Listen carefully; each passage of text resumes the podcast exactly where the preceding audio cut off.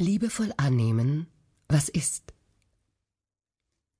Wenn Sie das Gefühl haben, am Boden zu sein. Vielleicht ist es dieses Gefühl, diese Erfahrung, die Sie veranlasst hat, zu diesem Hörbuch zu greifen. Es könnte sein, dass ich Ihnen Dinge sage, die Sie längst wissen. Es könnte auch sein, dass ich hier einiges zur Sprache bringe, das Sie verwundert oder sogar bestürzt. Deshalb bitte ich Sie, betrachten Sie meine Worte als Anregungen, die Sie annehmen, aber genauso gut ablehnen können. Nur Sie allein wissen, was jetzt in diesem Moment für Sie richtig und hilfreich ist. Menschen sind sehr verschieden. Es gibt nicht den Weg für alle. Auch mein Wissen und meine Erfahrungen sind beschränkt.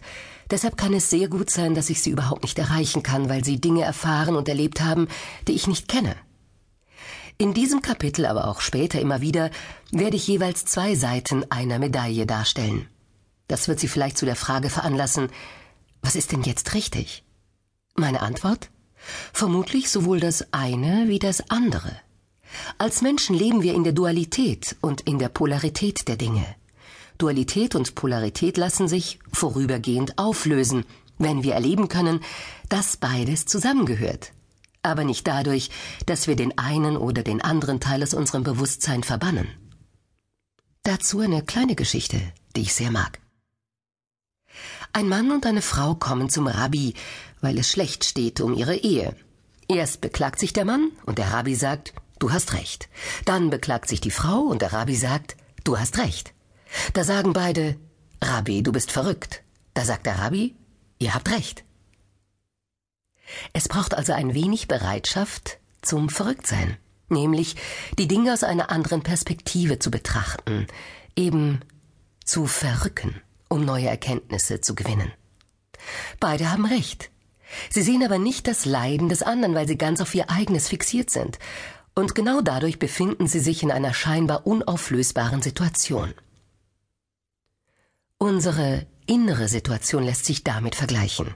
Wir haben kein Verständnis für die andere Seite in uns. Der gesunde Teil will oft nichts von dem kranken Teil und dessen Potenzial wissen, der Kranke aber häufig auch nichts von den Möglichkeiten der gesunden Seite. Können wir anerkennen, dass beide Seiten recht haben, erschließen sich uns neue Möglichkeiten. Keine Verurteilung. Wenn Sie sich am Boden fühlen, bitte ich Sie zuallererst, verurteilen Sie sich nicht dafür. Auch wenn Sie nicht verstehen, warum es so ist, auch wenn Ihnen andere sagen, Sie hätten dieses oder jenes tun oder lassen sollen, dann wäre alles anders. Verurteilen Sie sich nicht. Hat sich in Ihrem Leben je etwas in die gewünschte Richtung entwickelt, weil Sie sich selbst verurteilt haben? Es könnte lohnend für Sie sein, dass Sie sich damit beschäftigen, zu unterscheiden.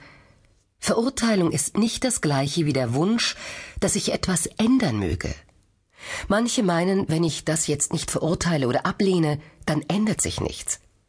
Das ist ein Irrtum. Verurteilung bewirkt keine Veränderung.